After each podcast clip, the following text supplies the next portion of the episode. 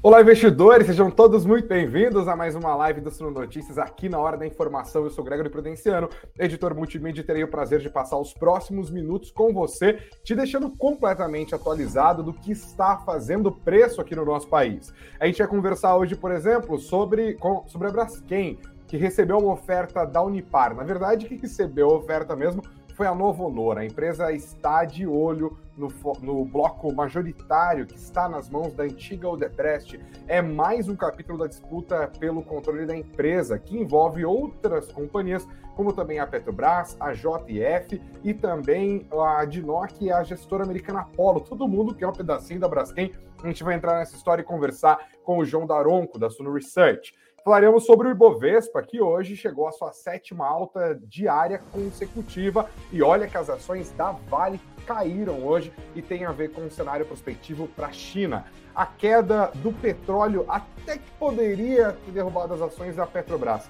mas ainda assim as ações da empresa estatal subiram hoje, deram fôlego extra ao Ibovespa. Assim, o Ibovespa continuou a sua trajetória, se firmou nos 117 mil pontos e já vai acumulando uma alta de 7% nesse ano. Será que esse bull market vai continuar? A gente também fala sobre o Boletim Focus, que hoje trouxe novas reduções das expectativas dos economistas para a inflação brasileira. Será que é boa notícia em termos de redução da taxa básica de juros? Esse é um assunto para o Gustavo Sung, economista-chefe da Suno Research. A nossa live de hoje está cheia de coisa. E além disso, é a live do amor, porque hoje é dia dos namorados. Então nos ajude, senta o dedo no like, diz pra gente se você tá apaixonado ou apaixonada, de que lugar do mundo você nos acompanha e compartilha esse conteúdo, inscreva-se no nosso canal, siga o Suno Notícias na plataforma da sua preferência e se prepara, porque a nossa conversa de todos os dias e a primeira dessa semana começa em 15 segundos, é o tempo da vinheta, que é o tempo ó, perfeito para você deixar aquele like que ajuda a gente a ter o conteúdo distribuído nas plataformas. Sejam todos muito bem-vindos. Segundou com muita informação. Vamos que vamos. Roda a vinheta.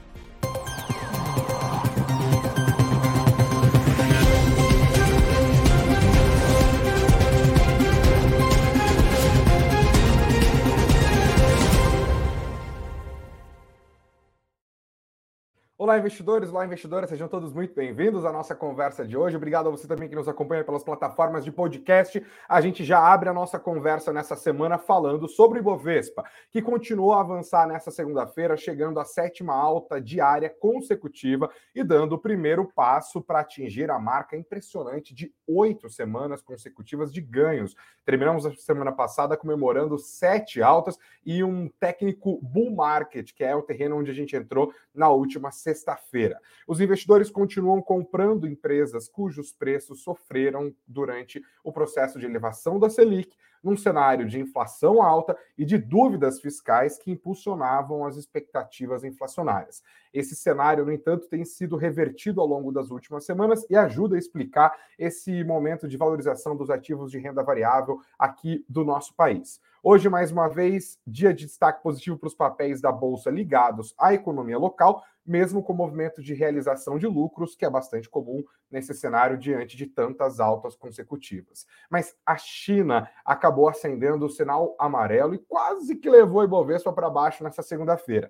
Isso porque houve a divulgação de um relatório do Goldman Sachs trazendo previsão de que o mercado imobiliário chinês, que é o grande demandador de aço e o motor importante daquela que é a segunda maior economia do planeta, deve permanecer fraco. Atenção, pelos próximos anos. Isso fez com que o preço do minério de ferro tombasse mais de 3% e acabou afetando também as ações da Vale e de outras empresas do setor de mineração e também do setor de siderurgia. Vamos dar uma olhada no que aconteceu com as ações da Vale, a empresa mais pesada do Ibovespa nessa segunda-feira, queda de 1,81%, colocando o preço da empresa em R$ 67,12. E assim, investidores, voltamos ao patamar de uma desvalorização dos papéis da Vale em 2023, já na casa dos 25%, um quarto do valor de mercado da companhia se foi em 2023, nesse processo de desaceleração da economia chinesa, queda dos preços do minério de ferro e, assim, concomitante, queda no preço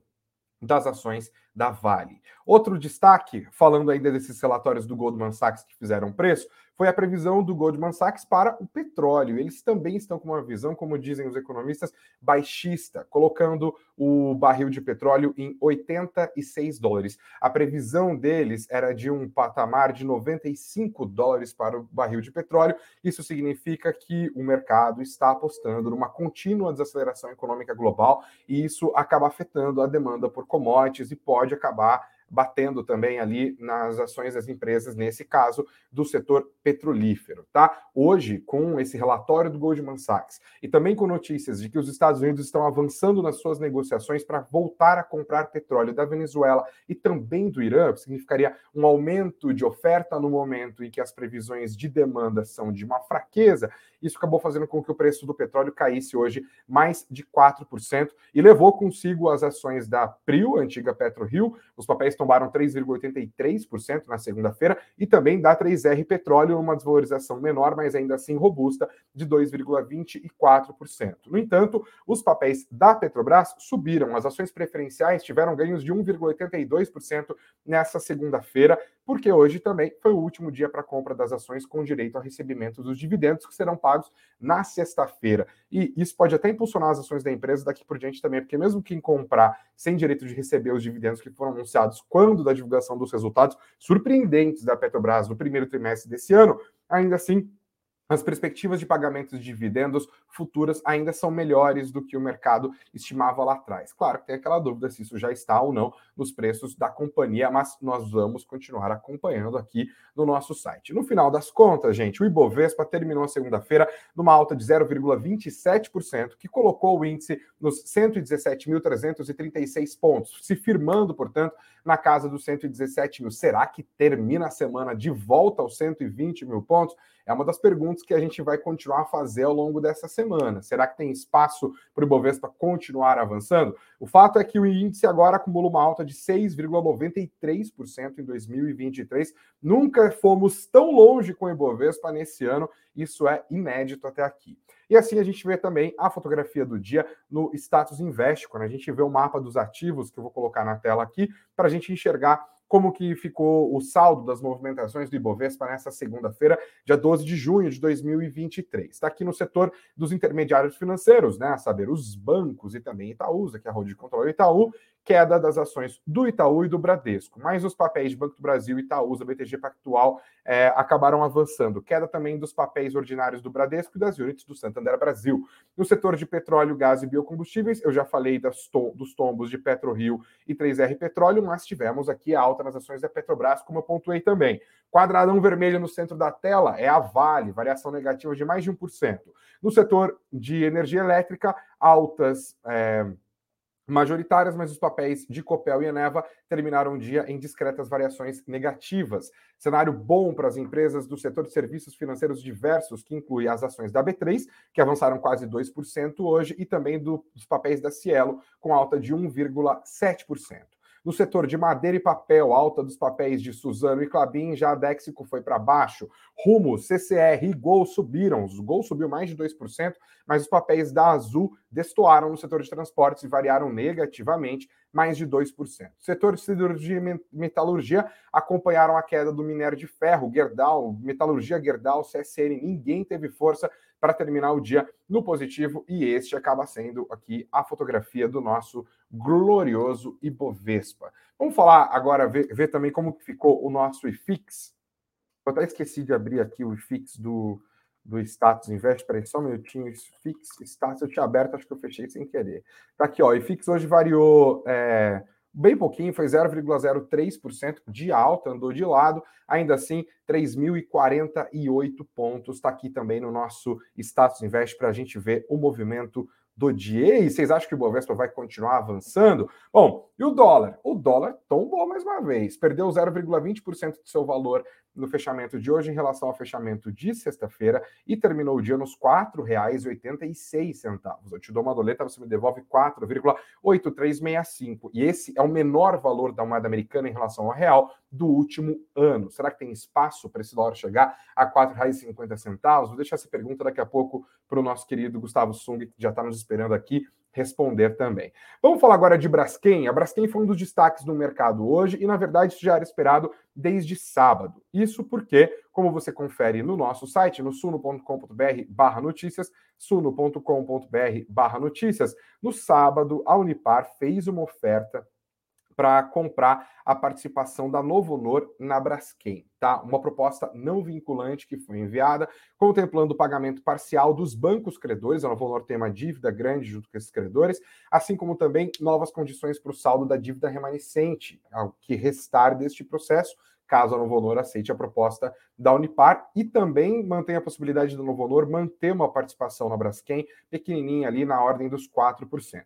Na manhã dessa segunda-feira, a Braskem comunicou que recebeu formalmente a proposta da Unipar de compra da fatia de controle de 34,3% da empresa por um preço de R$ 36,50 por ação. Se isso de fato acontecer, a Novo Honor, atualmente controladora da Braskem, a ex-Odebrecht, como eu disse, permaneceria com esses 4% das ações da petroquímica. E esse é mais um capítulo desse processo de compra da Braskem, porque está parecendo que todo mundo quer colocar a Braskem na sacola. A gente tem, além dessa oferta oficial da Unipar, outra oferta que já foi feita pelo fundo americano pela gestora americana Apollo e também pela empresa nacional de petróleo de Abu, Dhabi, cuja sigla em inglês é ADNOC, eles se juntaram, fizeram uma, uma oferta, a Braskem falou, nananina, não gostamos do seu preço, agora temos a oferta da Unipar, a JF, que é a holding dos irmãos Batista, que controla o JBS, por exemplo, também tem interesse na Braskem, isso já foi veiculado em outros momentos, e até a Petrobras, se você puxar pela memória, algumas semanas atrás, também estava no páreo, pelo menos na cabeça e nas expectativas de alguns investidores. Isso porque a Petrobras tem a segunda grande fatia da Braskem e teve uma entrevista dada pelo Jean Paul Prats a Bloomberg, isso já tem pouco mais de um mês, em que ele disse que a Petrobras não decidiu o que faria com a sua participação da Braskem, que eles poderiam tanto se desfazer dessa participação, como até mesmo comprar a parte que hoje está nas mãos da Novo Honor. Depois a, Bra a Braskem, a Novo Honor, a Petrobras, todo mundo se manifestou falando que não tem nada disso nos planos. O que nós sabemos hoje é a oferta apresentada da Unipar de R$ 36,50 por ação. Por isso eu, inclusive, pergunto para você que está nos acompanhando pelo YouTube e também pelo Spotify, quem que você acha que vai acabar levando essa parte da Braskem que hoje está nas mãos da Novo Honor? Eu pergunto isso porque existem várias ofertas de compra, mas todas elas envolvem a compra do bloco controlador, que, como eu disse, é da Novo Honor. Quem que vai levar? É a Unipar? É a junção da Apollo com a Dinoc? É a Petrobras ou é a JF? Você pode votar aqui na nossa enquete. No final da live eu volto, obviamente, para dar o resultado aqui de você que está votando no nosso canal no YouTube. Você que está junto com a gente no Spotify também pode seguir votando, deixando a sua opinião, deixando os comentários. Aliás, deixe também o feedback. A galera está deixando um pouco de feedback nas plataformas de áudio. Deixe seu feedback para a gente, ajude a gente a melhorar sempre. Vamos falar da Braskem agora? Eu trago aqui para nossa conversa o nosso glorioso João Daronco. João, seja muito bem-vindo, boa noite para você, bem-vindo novamente ao Sono Notícias.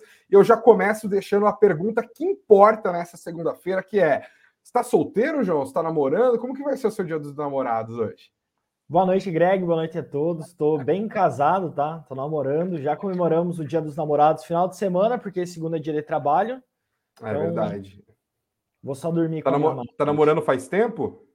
Vai fazer um ano agora, mês que vem. Ah, tá. Namoro sério, namoro firme. Namoro sério. Partidão, então. Agora vamos falar desse assunto um pouco menos importante, que é a Braskem. João, por que que... Eu queria que você, inclusive, fosse bem didático com a gente, explicando basicamente o que, que faz a Braskem, o que, que faz a Unipar e por que, aos olhos da Unipar, ter a Braskem no seu portfólio, ter o um controle dessa empresa petroquímica seria vantajoso. Se é que dá já para a gente arriscar algum palpite nesse aspecto. Ótimo, tá. Então vamos partir do princípio, tá? O mais didático possível. Quando a gente pega o petróleo e toda a cadeia que decorre dele, a gente vê que ele começa a partir da produção e exploração, refino depois de ser explorado e produzido, e a partir dali surgem alguns materiais. Né? Até esse momento, a Petrobras atua. Então, a Petrobras, como todos sabem, atua na produção, exploração dos poços, refino, e aí entra o setor de petroquímico o setor petroquímico ele parte principalmente da nafta, e a, que é um derivado do petróleo, e a partir da nafta produz outros é, polímeros e coisas nesse sentido, tá? outros produtos químicos. A Braskem começa a atuar aí. Então, ela atua numa das cadeias petroquímicas, a partir do nafta produz polietileno, polipropileno, etc. Uh, e a, acaba que a Unipar ela atua numa cadeia, numa cadeia posterior a isso. Então, até a Braskem acaba por ser, é, de certa forma, fornecedora para a Unipar, além de ser concorrente, porque a Braskem ela é um pouquinho mais verticalizada, até por isso que fica o meu entendimento de por que, que a Unipar, a Unipar quer tanto a Braskem, porque existe bastante sinergia aí, tá? Perfeito. É, outra questão aqui é por que, outras empresas querem a Braskem? Porque, como eu pontuei aqui, não é só a Unipar, né? Até a Petrobras talvez teria interesse, a gente já sabe é, que a gente está num governo que está olhando para a Petrobras como uma capacidade de investimento muito grande, se isso faria sentido no caso da Petrobras, e também tem esse foco das empresas de lá de fora. Isso significa que não tem jeito, a Novo Honor vai ter que se desfazer da sua participação na Braskem, por que, que a Novo Honor não segura essa participação? Qual, por que está rolando esse leilão agora, nesse momento? Sim, são dois pontos, tá? O primeiro é a questão da Novo Honor precisar fazer para conseguir pagar seus credores, então acaba que é uma necessidade, e junto da necessidade surge uma questão ligada ao ciclo petroquímico que está no, na baixa. Então, os compradores estão conseguindo comprar um ativo barato no momento oportuno que o seu principal acionista quer vender. Então, uhum. acaba unindo útil ao agradável para a Polo, para a Unipar e também para o grupo que, dos controladores da JBS, né? Então, acho que são esses dois fatores que fazem a Braskem ela ser bastante assediada no momento. Além de ser um ótimo ativo, é uma das principais empresas é, que lida com petroquímicos do planeta, tanto em volume quanto distribuição geográfica, etc. Então é um ativo que tem bastante valor lá dentro, tá? Mas a indústria petroquímica não está, de certa forma, condenada quando a gente fala em termos de transição energética? Por que, que é um, um ativo tão estratégico assim? Assim, a gente teria que pegar e entender cada um dos pontos dentro da indústria petroquímica. É, uhum. Por exemplo, o PVC. PVC acaba que acho que todo mundo, a maioria conhece, né? É um dos principais produtos da Unipar. E PVC a gente está falando de construção civil, 60% do PVC assim do mundo é destinado para construção civil. Dificilmente os canos eles vão ser substituídos de PVC para outra coisa, né? Para quem não acompanha a história, os canos inicialmente eram feitos de ferro, inicialmente de cobre, depois é, passaram para ferro, etc. Só que tem toda aquela questão do desgaste. Né? E aí uhum. chegou o PVC, que é algo durável, é algo muito barato e algo muito leve, que acaba diminuindo a necessidade de infraestrutura para construir um prédio, você gasta menos é, para construir a infraestrutura do prédio porque ele é mais leve. Então, a demanda por PVC, por exemplo, não vejo ela diminuindo no longo prazo. Tá? Existem algumas trocas do plástico, sim. É, canudos, por exemplo, copos plásticos, etc., estão sendo substituídos por papel por uma questão de sustentabilidade, é, mas até a própria Braskem ela já está tentando desenvolver algumas soluções ecologicamente corretas baseadas no plástico. Mas ele acaba por uhum. ganhar ainda e tem muita relevância por conta da sua durabilidade e do seu preço, que o custo é muito inferior às demais soluções hoje. Entendi. Para terminar, João, hoje as ações da Braskem se destacaram entre as altas do Ibovespa. Foi a maior, inclusive, a alta do Ibovespa hoje 6,01%. Os papéis terminaram o dia valendo R$ 27,15. A Braskem já acumula uma alta de quase 17% em 2023, mas chama atenção para que R$ 27,15 ainda assim está distante dos R$ 36,50, que é o que a Unipar ofereceu.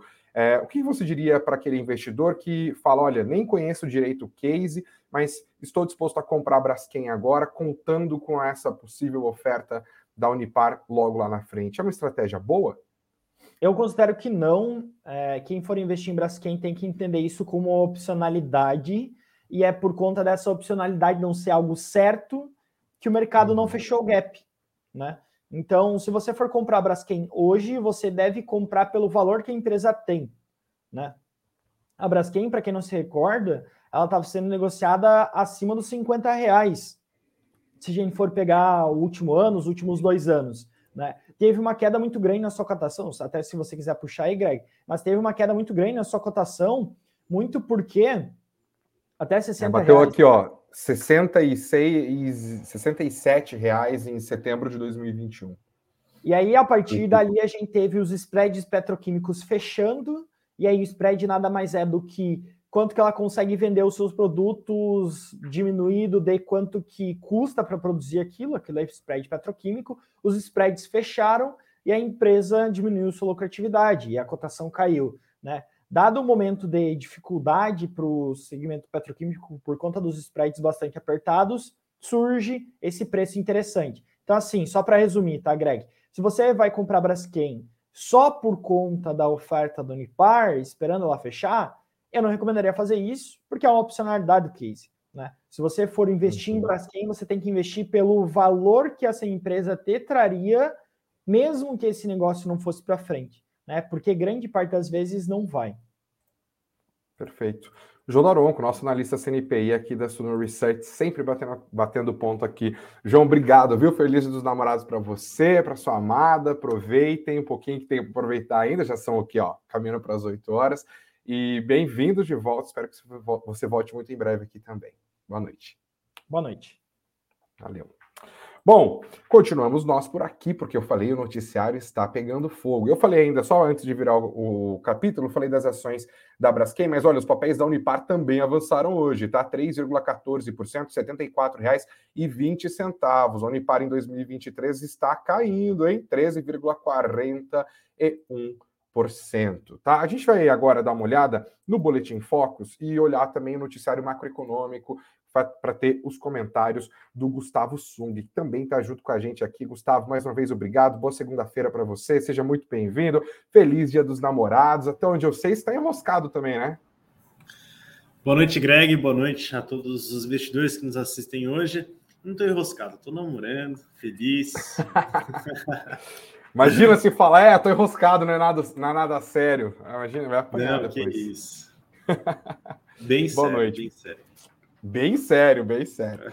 Bom, vamos lá então. Gustavo, segunda-feira é dia de boletim Focus, né? E a gente continuou vendo o mercado melhorando as suas expectativas para a inflação. Foi a quarta semana seguida em que a mediana do mercado para a inflação de 2023 baixou de 5,69 na semana passada para 5,42% nessa, mas também houve queda na projeção de inflação para o ano que vem. 4,12 virou 4,04.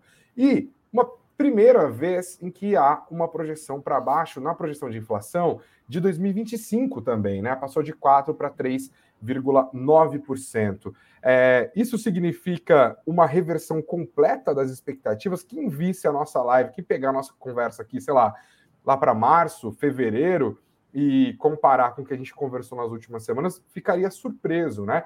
Esse movimento de melhora das expectativas veio para ficar, Gustavo?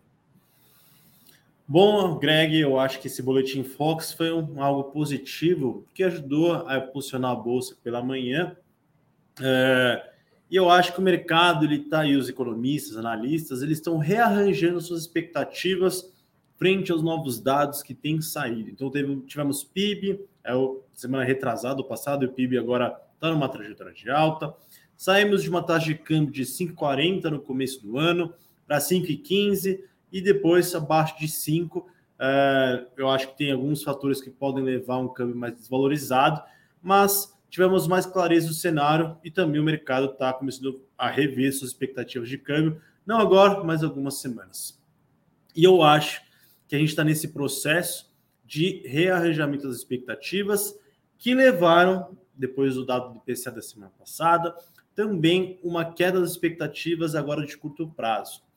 Mas acho que a notícia mais importante que você bem trouxe no final da sua fala é as expectativas para 2025 e 2026. Você que acompanha a live com a gente aqui, a gente retrata bastante que o Banco Central tem falado que um dos problemas são as expectativas para o longo prazo, de horizontes mais longos, que são 25 e 26, que, ao meu ver, estavam mais estáveis, importante não subir, mas os diretores lá do Comitê de Política Monetária falaram: olha, está parado, mas está acima da meta. Então a gente tem que olhar um pouquinho ainda com cuidado. E essa semana foi um primeiro sinal importante, bastante positivo, de queda. Depois de semanas em 4%, tivemos quedas para 3,90 e 3,88.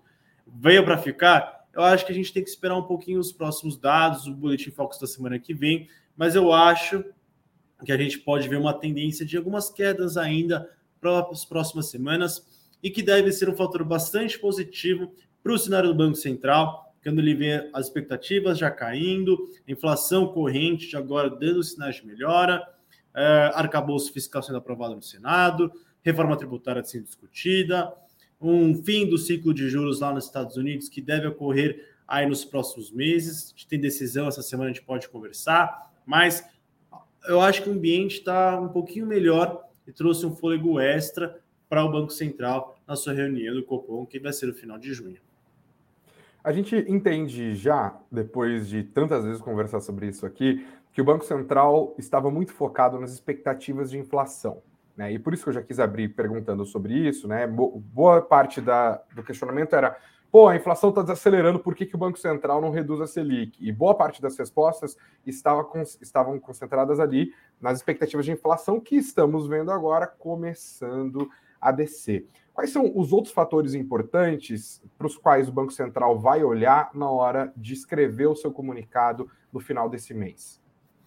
O cenário externo, vou começar por lá fora. Eu acho que a, Uh, os países continuam seu aperto monetário, a Europa deve continuar subindo, os Estados Unidos deve estar chegando perto do fim do ciclo, mas deve continuar subindo.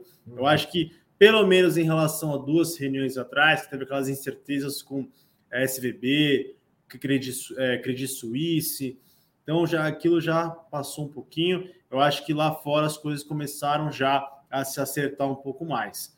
Domesticamente falando, ele vai olhar para a atividade econômica, que apesar de um PIB fortíssimo que a gente teve aí no último dado do primeiro trimestre, foi puxado pelo agro. Mas se a gente olhar o consumo das famílias, investimento desaceleraram, e a tendência é que a gente veja uh, uma um, perda de ritmo, perda de tração da atividade econômica. Mercado de trabalho, apesar de resiliente, deve começar a apresentar também um arrefecimento. Mercado de crédito, o crédito vem desacelerando, também é outro fator importante que o Banco Central vai olhar, e olhar para a inflação em si, o conjunto de dados que estão sendo divulgados, mas a inflação está chegando a 3,94, mas ele só não olha a inflação cheia, né? ele olha núcleos de inflação que estão ainda. Núcleos de inflação, vou falar todos, né? Núcleos de inflação, inflação de serviços, sub, serviços subjacentes. Esses uhum. três grupos são bastante importantes eles estão desacelerando, mas estão ainda um, cima um pouquinho de, do ideal do Banco Central, mas já está numa trajetória melhor. Isso aí é o índice de difusão também pelo IPCA de maio, que, que é, você pega uh, o IPCA, pega todos os itens que compõem o IPCA, o cálculo, que subiram no mês, dividido pelo número total de bens que compõem o IPCA. E aí você consegue ver que a relação de quanto a inflação está espalhada na economia. E se a gente pegar de abril para maio, essa razão estava em 66%, agora está em 56%, uma queda bastante significante. E a gente uhum. olhar todos os segmentos, houve uma melhora. Então abre também um pouquinho espaço. E por fim, de forma indireta, um pouco da discussão fiscal, que, dado que a gente teve a aprovação do novo arcabouço na Câmara, segue para o Senado, um pouco da reforma tributária, começa a discutir, o câmbio já com menos incerteza já está mais valorizado. A, a curva de juros futura já fechou em períodos mais longos nas últimas semanas. Então começa-se a colocar os tijolos da casa, que eu acho que é, precisamos ter mais dados concretos pela frente. Tivemos um boletim Focus em que as expectativas de longo prazo caíram. Vamos esperar mais uhum. um mês que isso se concretize e aí tudo encaixado. Eu vejo em agosto já um possível corte marginal na taxa de juros. Para fechar nossa conversa aqui, duas em uma. É, qual é a expectativa para a decisão do FONC, né, do, do Comitê de Política Monetária lá do Banco Central, que vai tomar sua decisão nessa quarta-feira? É, e o que, que isso tem a ver com a decisão do nosso Banco Central? Bom, eu vejo manutenção. Eu acho que o tom é, que eu espero do Banco Central norte-americano é o mesmo do último comunicado, de dizer, olha, uhum. as coisas começaram a melhorar, mas a gente tem que ficar ligado. Vamos deixar em aberto todas as opções na mesa e se as coisas piorarem, a gente vai voltar a subir. Ou a gente pode parar por aqui. Não sabemos, vamos olhar os próximos dados. Eu acredito que conseguimos, vemos mais uma alta pela frente até o final do ano, fechando ali entre 5 e 25, tá? É, cortes eu acho que vai demorar um pouco, cortes no juro só o ano que vem, final desse ano, vai ficar em 5,25, 5 ali por um, um bom período de tempo, até que a inflação volte a convergir para a média de longo prazo de 2%. Uh, e o reflexo disso, acho que para o Banco Central, eu acho que já, já, já é um pouco melhor de ele já estar tá encerrando o ciclo por lá. Uh, isso já acomoda um pouco as expectativas uh, e evita algum tipo de ruído, já que ele já está chegando mais próximo do fim. Uh, isso pode gerar uma pequena turbulência, incerteza, mas eu acho que não deve influenciar tanto muito o nosso Banco Central, que acho que tem outras questões mais importantes que devem afetar o seu cenário. E para o Copom daqui duas semanas, mas a gente volta a conversar, é manutenção da taxa uh, em 13,75 ainda. Vamos ver. Agosto, então, continua sendo sua aposta, o início do ciclo de afrouxamento. Sim, sim. E, o, sim, e o mercado começa a convergir para isso. Em agosto eu falo faz um tempinho já. Fazer um pequeno jabá aqui. eu sabia, eu avisei. O, o, prazer do economista é falar, eu avisei, graças a Deus a minha projeção se, se realizou, né? Gustavo Sung, Espero que se realize, né? Acho que vai, tá com carinha de agosto, tá com carinha de agosto. Gustavo Sung, nosso economista-chefe da Suno Research, mais uma vez, obrigado, Gustavo. Boa noite para você. Feliz Dia dos Namorados, boas comemorações aí também. Boa noite, Greg. Obrigado. E até segunda-feira a todos. Até. Vamos embora. Bom, a gente segue por aqui falando do noticiário corporativo que nessa segunda-feira também está pegando fogo. Você confere todos os destaques, claro, no nosso site. Vem, vem comigo aqui, ó. Vamos lá, dar uma olhada no suno.com.br barra notícias, suno.com.br barra notícias. Daqui a pouco eu vou dar uma lida nos comentários. Tem pouca gente falando de que lugar do Brasil e do mundo vocês estão nos acompanhando. Esses dias eu tomei um puxão de orelha de algum comentário aqui, porque eu falo muito de Estados Unidos e Austrália, mas alguém deixou um comentário e falou: Ó, oh, tô na Holanda aqui ouço todos os dias. Tem gente no mundo inteiro. Obrigado, gente, pelos comentários de vocês. Vão deixando os comentários, daqui a pouco eu volto para a gente falar um pouquinho mais. Agora eu viro um pouquinho o capítulo para a gente falar dela, a pobrecita da Americanas. Dá uma olhada aqui no nosso site essa notícia, porque hoje foi o dia do FICO, do trio de acionistas de referência da empresa. Lehman, Teles e Sicupira disseram que vão ficar três anos sem vender ações da Americanas. Confere comigo a matéria do Eduardo Vargas no nosso site. O trio de bilionários da 3G Capital, Jorge Paulo Leman, Carlos Alberto Sicupira e Marcel Teles, aceitou ficar um período de três anos com restrição de venda nas ações da Americanas, informações em primeira mão divulgadas pela Bloomberg. O acordo que envolve Lehman e os demais acionistas americanas faz parte de um plano de reestruturação da varejista. Bancos e credores, no entanto, ainda não firmaram o período desse lock-up. Né? O cap é, é o termo justamente que trava a possibilidade de venda dessas ações. Mas a exigência é de que ele seja de ao menos até dois, vá até pelo menos 2027, segundo fontes a par do assunto. O plano de reestruturação da Americanas é parte da estratégia para reerguer a companhia depois que ela revelou um rombo contábil bilionário no começo desse ano, entrou em recuperação judicial e desde então está na justiça travando uma disputa acirrada com os seus bancos credores. Eles querem mostrar: não vamos abandonar o barco, aqui estaremos, nosso patrimônio também está em jogo na hora de negociar os termos da recuperação judicial da companhia. Isso ajudou as ações americanas hoje, os papéis subiram 6,42%, R$ 1,16, mas ainda assim a tragédia fica clara quando a gente vê o que aconteceu com os papéis americanos nesse ano, queda de 87,15% até aqui. Outro destaque, gente, vai para essa matéria do Robson Rodrigues no Valor. Eu sei que boa parte da nossa audiência aqui investe no setor de energia elétrica. Essa matéria trouxe dados bastante interessantes e uma coisa para a gente ficar de olho. O título dela é Sobre oferta de energia, derruba preços e pode inviabilizar projetos. Vou até ler o primeiro trecho dessa matéria para você que está comprando ali, ó, geradoras, distribuidoras, fique esperto. Ele escreve que o forte crescimento da capacidade de geração de energia que vem acontecendo no Brasil nos últimos anos é muito superior ao aumento da demanda por energia e que um dos fatores é justamente o baixo crescimento da nossa economia brasileira. Isso criou um cenário em que há uma oferta de eletricidade descasada da demanda. Isso está trazendo preocupações para investidores e agentes do setor. Segundo a apuração, o Brasil hoje tem 193 gigawatts de capacidade instalada e ainda há mais 139 gigawatts previstos em projetos até 2029, segundo dados da Agência Nacional de Energia Elétrica, a ANEEL é bastante energia disponível e com isso os preços no mercado de curto prazo tombaram a ponto de inviabilizar o custo marginal da expansão. Algumas empresas, segundo a apuração do valor, já estão até revendo seus planos de negócio. Rolou um evento no começo desse mês em que o diretor-geral da ANEL, Sandoval Feitosa, chegou a propor uma pausa no crescimento da oferta de energia. Se, por um lado, o excesso trouxe para os grandes consumidores industriais o tão esperado choque de energia barata, por outro, está deixando a conta de luz do consumidor, atendido pelas distribuidoras, cada vez mais alta. Por quê?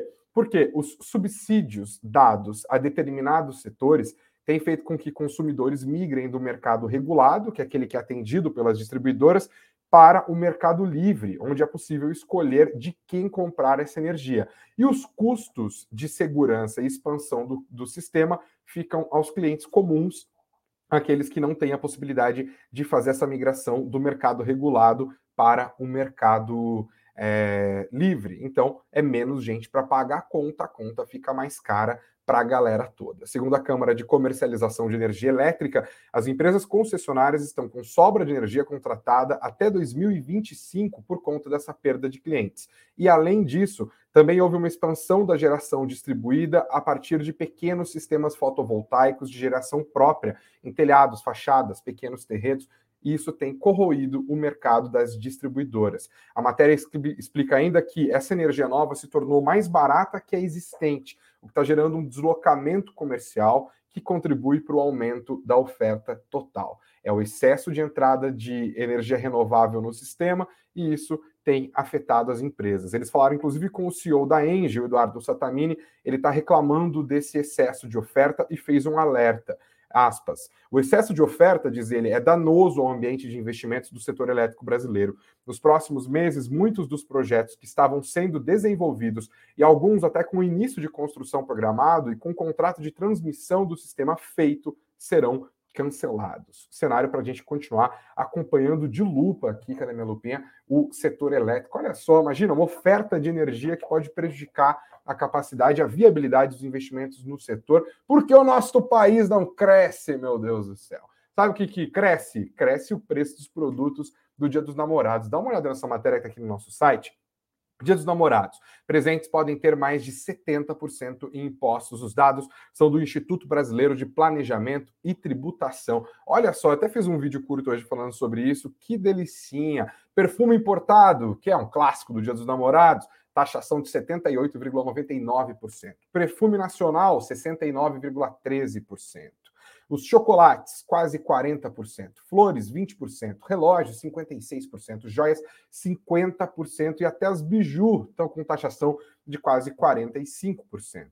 O problema acontece porque esses itens são considerados pelo governo como supérfluos e eles costumam ter taxas de impostos mais altos mesmo. E fica mais grave para aqueles produtos que são industrializados, porque tem os impostos que incidem sobre o processo de industrialização. Lembrando que a indústria é o setor que proporcionalmente mais paga impostos na nossa economia, mais do que o agronegócio mais do que o setor de serviços, isso também torna os produtos mais caros, e aqueles que são importados, então, ainda tem as taxas de importação sobre os preços desses produtos, então está caro presentear o mozão nesse Dia dos Namorados. Quero saber se você já recebeu o seu presente, inclusive, ou se você está cobrando o presente do seu namorado, da sua namorada, deixa aqui nos comentários. E se você, assim como eu, está solteiro, se você está feliz com essa economia, ou se no fundo, no fundo, está falando, ah, quer saber, eu queria estar tá pagando mesmo, mas dormindo de conchinha, porque o povo sofre, né? Se ficar sem conchinha dos dias dos namorados, especialmente em dias frios, é um pouco mais sofrido. Graças a Deus, hoje está mais de boa aqui em São Paulo. Eu não estou sofrendo tanto assim. Tem mais destaques para a gente tratar? Tem mais destaques para a gente tratar. Mas agora,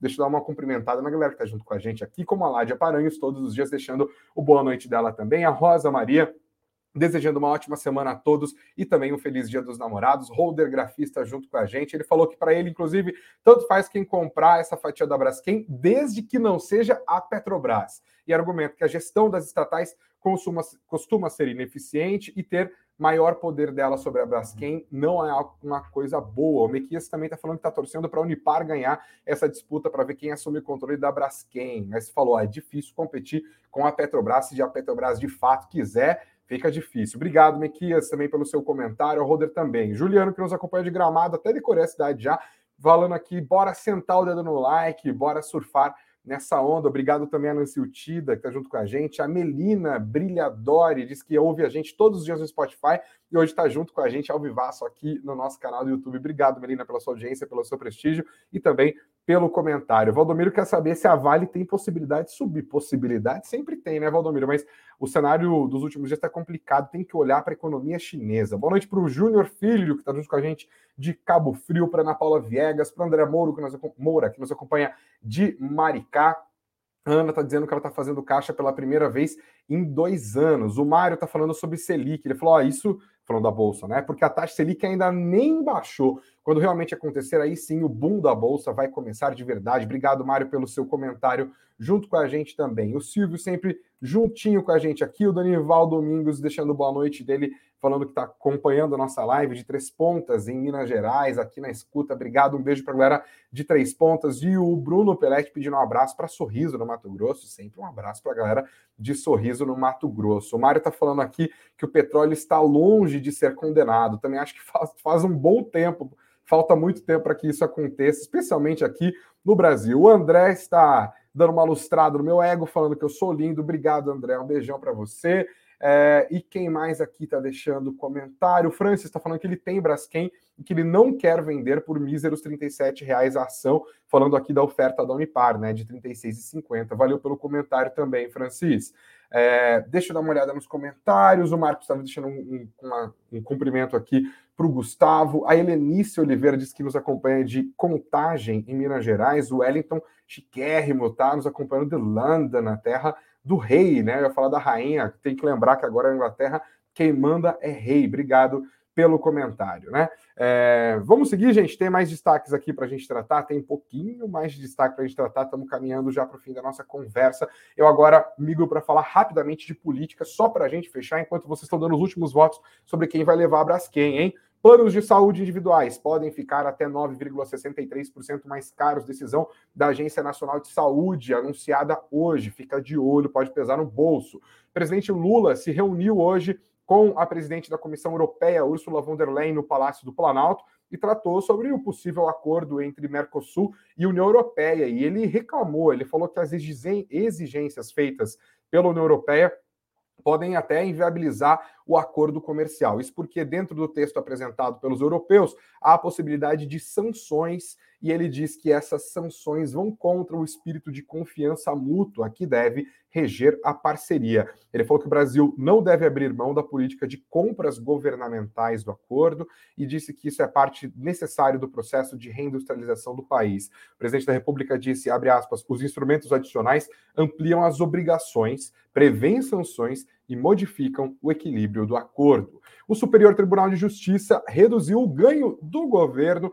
com a tributação de incentivos de ICMS. Dá uma olhada nessa matéria. O Ministério da Fazenda, segundo o STJ, superdimensionou a vitória que teve no STJ sobre a tributação de incentivos fiscais do ICMS. Segundo especialistas ouvidos pelo jornal, a arrecadação deve ficar bem abaixo dos 70 bilhões de reais anunciados pelo ministro da Fazenda, Fernando Haddad. Na manhã dessa segunda-feira, foram disponibilizados pela Corte o inteiro teor da decisão e os votos dos ministros. E, segundo os especialistas, fica claro nesses documentos que existe um limite para cobrança de imposto de renda e CSLL, a contribuição sobre lucro líquido, a partir do contexto dessa decisão, é mais uma dificuldade do governo Lula para apresentar as, aquelas metas de resultado primário é, contidas no projeto do arcabouço fiscal. E ainda falando de política, o presidente da Comissão de Constituição e Justiça do Senado Federal, senador Davi Alcolumbre, marcou para quarta-feira da semana que vem a sabatina de Cristiano Zanin, advogado pessoal do presidente da República,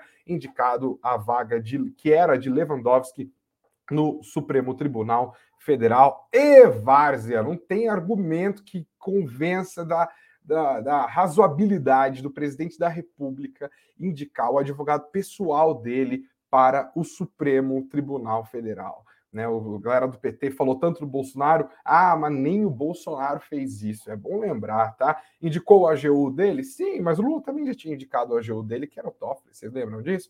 Mas indicar o advogado pessoal, nunca antes na história desse país, uma frase que o Lula, inclusive, gosta de usar bastante. Eu vou subir a nossa música aqui antes que eu fique enrubescido para dar o resultado certo enquete dessa segunda-feira Eu perguntei para a audiência do Suno Notícias se quem, quem é que vai comprar a fatia da Novo Honor da Braskem, na Braskem. A Unipar é a aposta de 54% da nossa audiência. A Petrobras é a aposta de 31%. 11% dizem que vai ser a Apollo e a Adnoc, e só 4% acham que a JF vai levar para casa o bloco controlador da Braskem. Obrigado a todos vocês que votaram, que deixaram os seus comentários, que interagiram junto com a gente, que compartilharam esse link, que se inscreveram no nosso canal e que seguiram o Notícias plataformas de áudio. Eu fico por aqui, amanhã, 19 horas, tem mais informações, mais detalhes sobre tudo que faz preço. Você confere no nosso site, acesse suno.com.br barra notícias, suno.com.br barra notícias e também siga o Suno Notícias nas plataformas de áudio e de podcast e de vídeo,